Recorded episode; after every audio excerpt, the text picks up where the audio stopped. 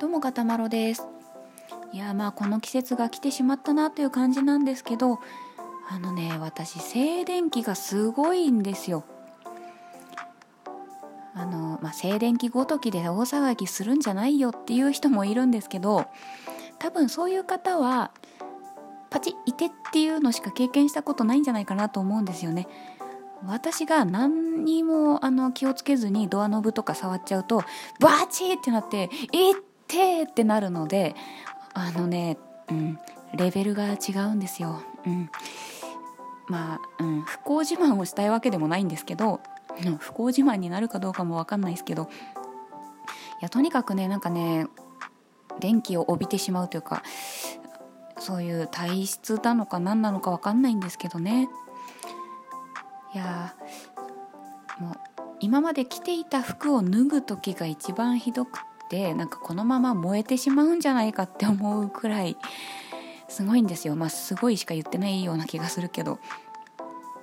ね、なんか服脱いだぐらいで大丈夫だよって思うかもしれないですけど、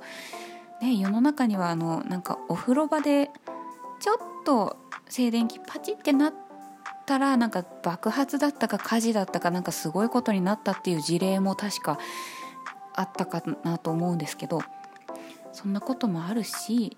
そうだよガソリンスタンドとかでもねあの静電気除去シート必ず触ってくださいみたいのあるじゃないですか。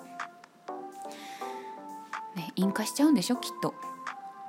だからね静電気を甘く見てはいけないですよ。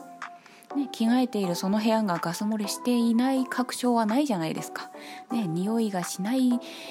けれどもガスはあるかもしれないじゃないですか。というわけでねちょっとね毎年恐怖と痛みと戦いながら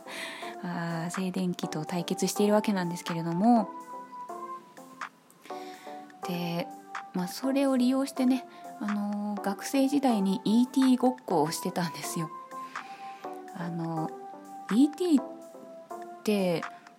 若い方はもしかしてご存知なかったりするんですかね。でも有名な映画だからなと思うんですけどどうなんですかね。USJ にもいるから、うん、知ってるかな？ねあの昔からのなんか名作映画として、まあ、E.T. といえばあのビジュアルイメージとしてあの思い浮かべる方もいると思うんですけどあの人間の手と E.T. の手があっちとこっちから伸びてて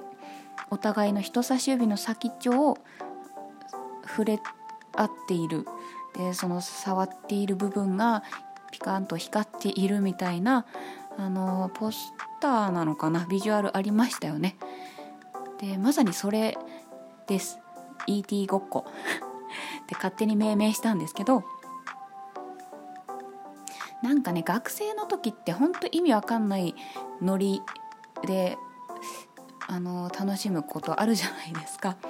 でなんかでね ET って言って友達とそういうなんか指の先をねあの触った瞬間にバチってなってで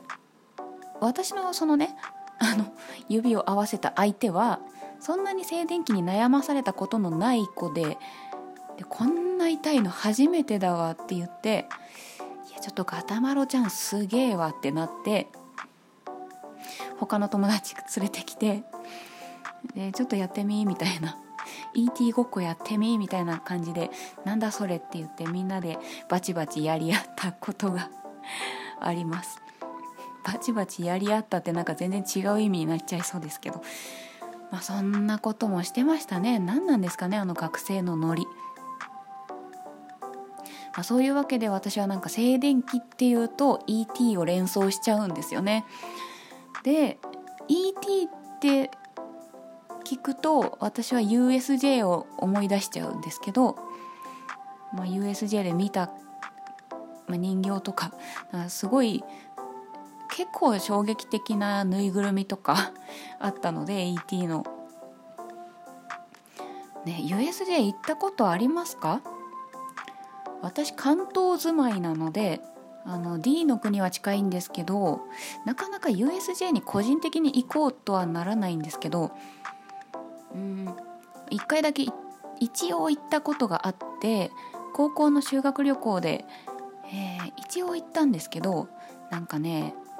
最初行けるってなった時はみんなで喜んだんですけどよくよく時間割を見たら3時間しかもらえてなくてしかもその3時間の間に食事も各自済ませてくださいって書いてあって食事してお土産選んでたらアトラクション乗る時間全然ないじゃないですか。ね、だから結局上手しか乗れなくて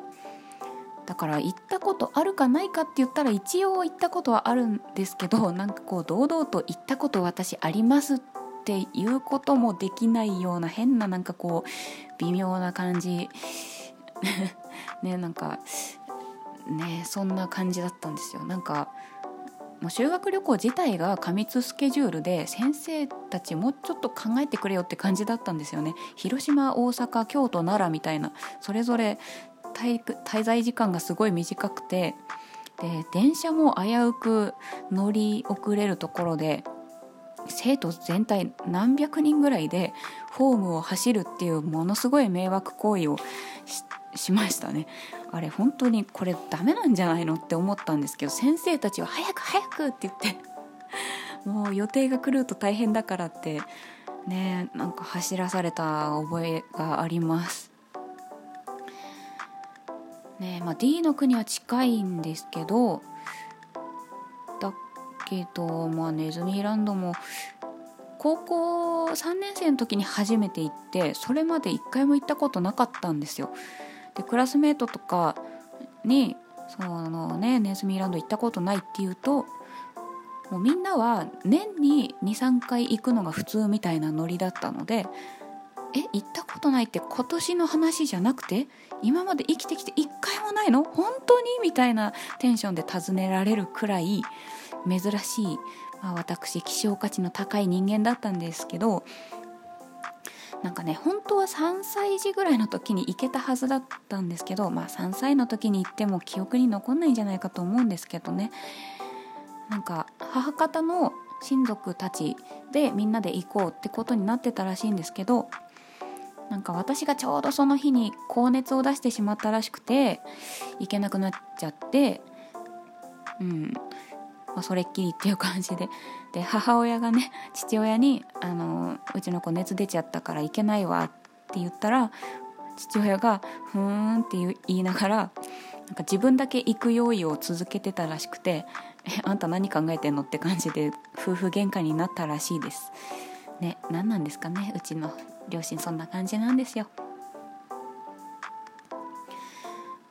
であの高校3年生まで一度も行ったことがなかったんですけど、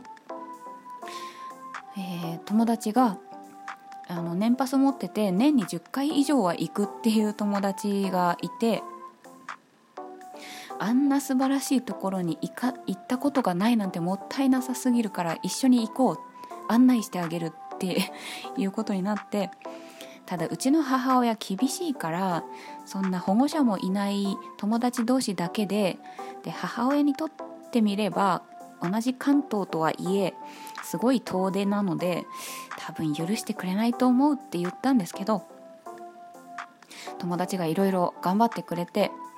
なんかね高速バス何時何分のに乗って、えー、誰ちゃんと誰ちゃんと誰ちゃんと一緒に行きます、えー、何時のバスに乗って何時着ですっていうなんかスケジュールをね立ててくれてその証拠みたいな感じで高速バスのサイトのねその時間バスの時間時刻表みたいなのもプリントアウトしてくれてこれを母君に渡してくれって言ってね紙をね私にくれたんですよ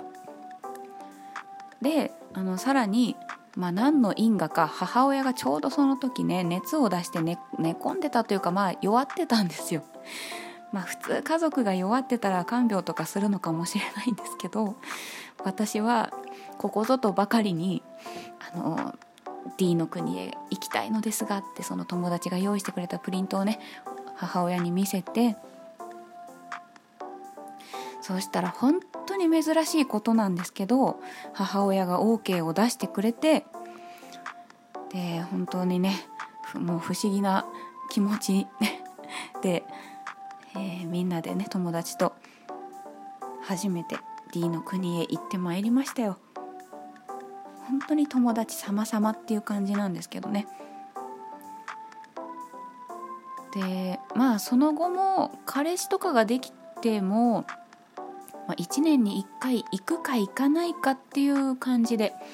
私にとっては本当 D の国は特別な場所っていうイメージだったんですけど今の彼氏と出会ってまあ付き合った年にまああれ付き合った年だったかな、まあ、なんかね年に3回か4回とか行くようになっちゃってなんか特別な場所だったんですけどいつの間にか身近な場所みたいな感覚に徐々に変わってきてて、えー、なんか不思議な感覚になったりとかしております。うん。まあ、なんかこうテーマパークとかになかなかね行くのにまずお金もかかるし入場料もかかるからなかなかねその気楽に行こうとはならないんですけどまあまあ、うん、やっぱり楽しいですよね。うん、私のあの彼氏はスティッチと喋りました、うん、スティッチエンカウンターってあるじゃないですか。あのタートルトークのスティッチ版みたいなやつ。あのねそこの彼って言って まあ彼じゃないかなんて言ってたか忘れちゃったけど あのすごいいいちいちいじられておりました、まあ、そういうのにもねあの対応普通にできちゃううちの彼氏でございます。うんまあね、まあ、最近でもそういえば行ってないな。また行きたいですね。またどちらかってしまいましたが静電気と USJ とネズミランドの話でした。ガタマロでした。